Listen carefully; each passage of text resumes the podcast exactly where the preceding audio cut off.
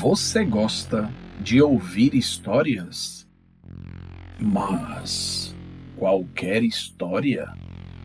Tem certeza? Olá, ouvintes do EspantoCast! Uma enorme alegria começando mais um programa, mais um episódio na nossa constante meta de trazer a vocês entretenimento de qualidade. Iniciamos o nosso programa de hoje pedindo que nos sigam em nosso Instagram através do espanto.cast. Também acessem o nosso canal do YouTube, de mesmo nome, EspantoCast. Se inscrevam, ative o sininho e as notificações. Esperamos que através dos nossos canais, o Instagram e, e o YouTube, vocês possam deixar os seus comentários, seus elogios, suas críticas e, quem sabe, até suas sugestões para novos episódios. Em frente em nossa missão de trazer entretenimento de qualidade nesse momento tão difícil que enfrentamos em nosso país. Vamos em frente. Hoje vamos tratar sobre um assunto que ainda hoje impressiona a todos. Mas antes de eu falar sobre isso, eu quero dar uma dica para vocês, ouvintes do EspantoCast. Sempre que forem a algum local, cinema, auditório, teatro, enfim, algum local com aglomeração de pessoas, peço que ao adentrarem esses locais, observem por onde você entrou, observem se há rotas de fuga, onde estão as saídas de emergência, onde estão os equipamentos de combate a incêndio, se há desníveis consideráveis, enfim, vão para esses locais, obviamente para aproveitar, para se deleitarem, mas estejam preparados para uma eventual necessidade de escapar com rapidez. Essa é a dica de hoje do EspantoCast. E tem tudo a ver com o nosso episódio de hoje. Queridos ouvintes do EspantoCast, hoje iremos tratar sobre uma das maiores tragédias brasileiras: o incêndio do edifício Joelma. O incêndio no edifício Joelma foi uma tragédia ocorrida em 1 de fevereiro do distante ano de 1974. Portanto, é óbvio que esse incêndio aconteceu menos de dois anos após outro prédio famoso de São Paulo também arder em chamas no centro da cidade. Nesse caso, o edifício Andraus. Atualmente, identificado por edifício Praça da Bandeira, localizado na região central da cidade de São Paulo, o incêndio no edifício Joelma provocou a morte de 187 pessoas e deixou mais de 300 feridos. O edifício possui 25 andares, onde os 10 primeiros são de garagem, e sua entrada fica na famosa Avenida 9 de Julho. A tragédia do Joelma continua a ser o segundo pior incêndio em arranha-céu por número de vítimas fatais no mundo, ficando atrás somente do colapso das Torres Gêmeas do World Trade Center em Nova York, nos Estados Unidos, no fatídico e infame 11 de setembro, ocorrido no ano de 2001. Concluída sua construção no ano de 1972, o edifício Joelma foi imediatamente alugado ao Banco Crefisul de Investimentos. No começo de 1974, a empresa ainda terminava a transferência de seus departamentos, quando, no dia 1 de fevereiro daquele ano, às 8h45 de uma chuvosa sexta-feira, um curto-circuito em um aparelho de ar-condicionado no 12º andar, deu início ao incêndio, que rapidamente se espalhou pelos demais pavimentos. As salas e escritórios do Joelma eram configurados por divisórias com móveis de madeira, pisos acarpetados, cortinas de tecido e forros internos de fibra sintética, condição que contribuiu sobremaneira para o alastramento incontrolável das chamas. 15 minutos após o curto-circuito no ar-condicionado do 12º andar, já era impossível às pessoas descer as íngremes escadas, localizada no centro dos pavimentos, pois aqueles percursos foram bloqueados pelo fogo e pela densa fumaça. Os corredores, por sua vez, eram estreitos e, na ausência de uma escada de incêndio, muitas pessoas ainda conseguiram se salvar ao contrariar as normas básicas e descer utilizando elevadores. Mas estes equipamentos também logo deixariam de funcionar quando as chamas provocaram a pane no sistema elétrico e a morte de uma ascensorista no vigésimo andar. Como uma forma, queridos ouvintes, de sumarizar os eventos terríveis que ocorreram naquele 1 de fevereiro de 1974, vou apresentar uma linha do tempo. Às 8 horas e 45 minutos, iniciou o incêndio no 12º andar. Às 8h55, bombeiros são acionados por funcionários de um hotel localizado bem próximo ao edifício Joelma. Às 9h10, chegam as primeiras viaturas dos bombeiros.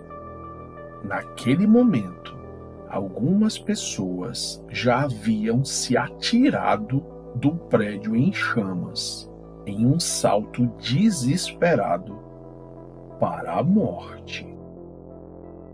Às 9h25, chegam os primeiros carros-tanque. Inúmeras pessoas continuam se jogando do alto do edifício. Às nove e meia, uma multidão acompanha o incêndio. Na ladeira da memória, pessoas se ajoelham na rua para rezar. 9h35 chegam helicópteros dos órgãos públicos e das empresas particulares para ajudar no resgate.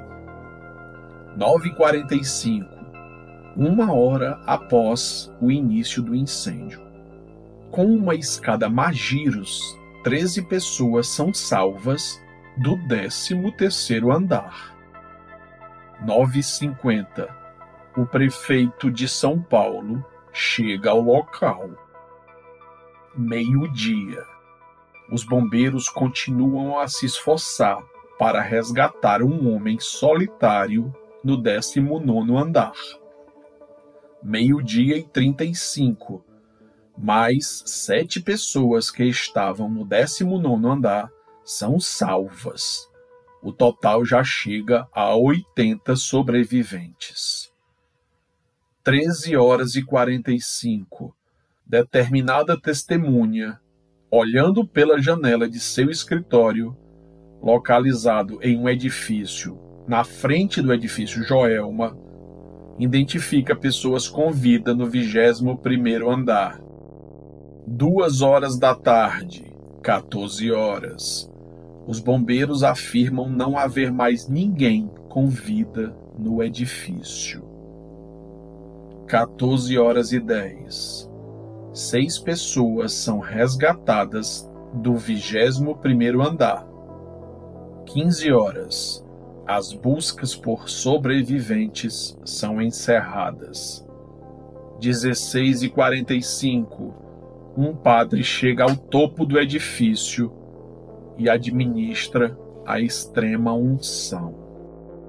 Mas aí você pergunta, querido ouvinte, por que no topo do edifício aquele local foi buscado por muitas vítimas para tentar escapar das chamas, já que descer tornou-se impossível. Muitos também subiram ao topo do edifício lembrando do que ocorrera dois anos antes no edifício Andraus, em que, para fugir do incêndio, várias pessoas subiram a laje da cobertura e de lá foram resgatadas por helicópteros. Mas, no caso do Joelma, os helicópteros não conseguiram pousar no topo do prédio. Às 17 horas e 30 minutos daquele 1 de fevereiro, começou a limpeza geral e o rescaldo pelos bombeiros. Queridos ouvintes, mesmo sem a intenção de ser repetitivo, reforço que o incêndio iniciou às 8h45 da manhã, a partir de um curto-circuito no ar-condicionado do 12º andar. Em pouco mais de cinco minutos, as chamas chegaram ao 25º andar. Após a tragédia, nas perícias realizadas, foi constatado pela investigação que a infraestrutura elétrica do edifício Joelma era muito precária, além de estar sobrecarregada. Fato é que, queridos ouvintes, os curtos-circuitos são até hoje um dos principais motivos causadores de incêndios. Podemos citar, recentemente, o caso ocorrido no centro de treinamento do Flamengo, no Rio de Janeiro, a causa do incêndio que vitimou diversos jovens daquele clube brasileiro foi a mesma do Joelma, curto-circuito em aparelho de ar-condicionado. Obviamente que as exigências feitas pelos órgãos competentes daquela época estavam à margem daquilo que seria o ideal. Eram totalmente inadequadas. Aliado a isso, haviam os escritórios e salas repletos de material combustível, de móveis, divisórias e acabamentos de madeira, tecido, carpete, fibras sintéticas, os quais não são adequados para debelar o fogo, muito pelo contrário, são excelentes combustíveis. A partir das 8h45 da manhã daquele dia, os 15 minutos que se seguiram foram decisivos aos rumos da tragédia, notadamente pela ausência dos equipamentos que atualmente existem para combate ao fogo, incluídos sprinklers, sistemas de hidrantes nos andares, portas corta-fogo e anticâmaras aos acessos às escadas, alarmes de incêndio, dentre outros, em que na época nada disso havia. Imaginem, ouvintes, o pânico daquelas pessoas naquela situação. Apesar do esforço empreendido pelos bombeiros e pelos policiais que literalmente gritavam para as pessoas não saltarem, utilizando inclusive megafones, o fogo e aquele calor extremo, aliado à densa fumaça que impossibilitava inclusive o simples ato de se respirar forçou muitas daquelas vítimas a saltarem desesperadamente para a morte. No dia da tragédia, haviam 756 pessoas dentro do edifício. O triste saldo final foi que Algumas versões falam em 187 mortos, outras em 191 e mais de 300 pessoas feridas, sendo que Dentre os que perderam a vida naquela tragédia, em torno de 30 vítimas ficaram sem qualquer identificação, pois tiveram seus corpos totalmente carbonizados. Mais de 1.500 homens de todas as forças, dos bombeiros, da polícia, da Força Aérea Brasileira, atuaram naquela tragédia. E o resultado final do julgamento sobre os culpados só saiu no ano de 1975, tendo sido cinco pessoas responsabilizadas pela tragédia. Mas a verdade, queridos ouvintes, é que muitas pessoas consideram aquele local mal assombrado mesmo após as reformas, mudanças de nome, de cor, há quem jure que as almas, os espíritos dos que ali morreram, continuam a vagar pelo Joelma. A história de local mal assombrado começa antes mesmo do incêndio, nos séculos 17 e 18, o local era um pelourinho, ou seja, o local onde os escravos eram amarrados, torturados, muitas vezes sendo brutalmente assassinados. A má fama do local já era tanta que os próprios índios deram o nome de Anhangabaú que significa, na língua indígena, água do mau espírito, ou, segundo algumas versões, água sinistra, ou qualquer coisa que remonte à morte. O local onde o edifício Joelma foi construído também possui histórias mais recentes, também muito trágicas. Em 1948, havia uma casa naquele local. Naquela residência moravam o jovem professor Paulo Camargo com sua mãe e duas irmãs.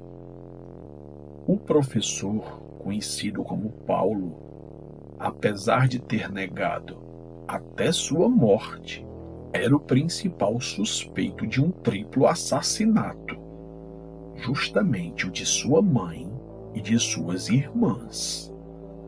Na época, foram levantadas hipóteses para os assassinatos. Talvez a não aceitação de uma namorada por parte da mãe, ou mesmo por Paulo não querer cuidar das três, por uma doença grave que as acometia.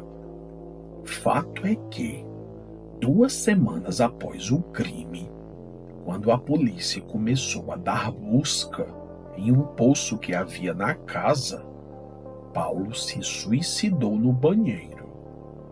Os corpos das três foram encontrados mas o caso nunca foi concluído de fato. O crime abalou a sociedade paulista e ficou conhecido como o crime do poço. O crime ainda provocou outra morte de forma indireta. Um dos bombeiros que participou do resgate dos três corpos que estavam literalmente no fundo do poço, fez o resgate sem a devida proteção ao manusear os cadáveres e morreu pela chamada infecção cadavérica. Assim, este bombeiro foi mais uma vítima da maldição.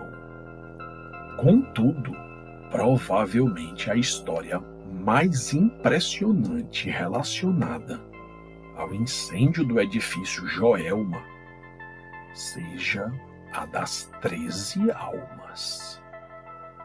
Durante o incêndio no edifício, treze pessoas que tentavam desesperadamente escapar do incêndio e por não conseguirem fazê-lo pelas escadas, pelo fato delas estarem tomadas de fumaça, tentaram a fuga pelo elevador, o qual, devido ao fogo, não concluiu sua descida, transformando-se numa cabine da morte. Assim, aquelas treze pessoas presas naquele confinamento foram totalmente carbonizadas. Sem ter como fazer a identificação das vítimas, os corpos foram enterrados lado a lado no cemitério São Pedro, localizado na Vila Alpina, na zona leste de São Paulo. Assim, ficaram conhecidas como as Treze Almas do Joelma. Mas o mistério não para por aí, queridos ouvintes.